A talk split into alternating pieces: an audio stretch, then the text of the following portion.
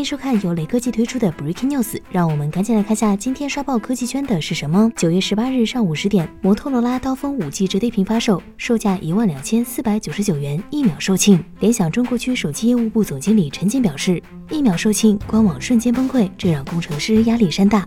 规格方面，摩托罗拉刀锋五 G 折叠屏采用六点二英寸 OLED 显示屏，搭载高通骁龙七六五 G，前置两千万像素，后置四千八百万像素，电池为两千八百毫安时，支持十五瓦闪充。值得一提的是，作为摩托罗拉首款国行五 G 折叠屏手机。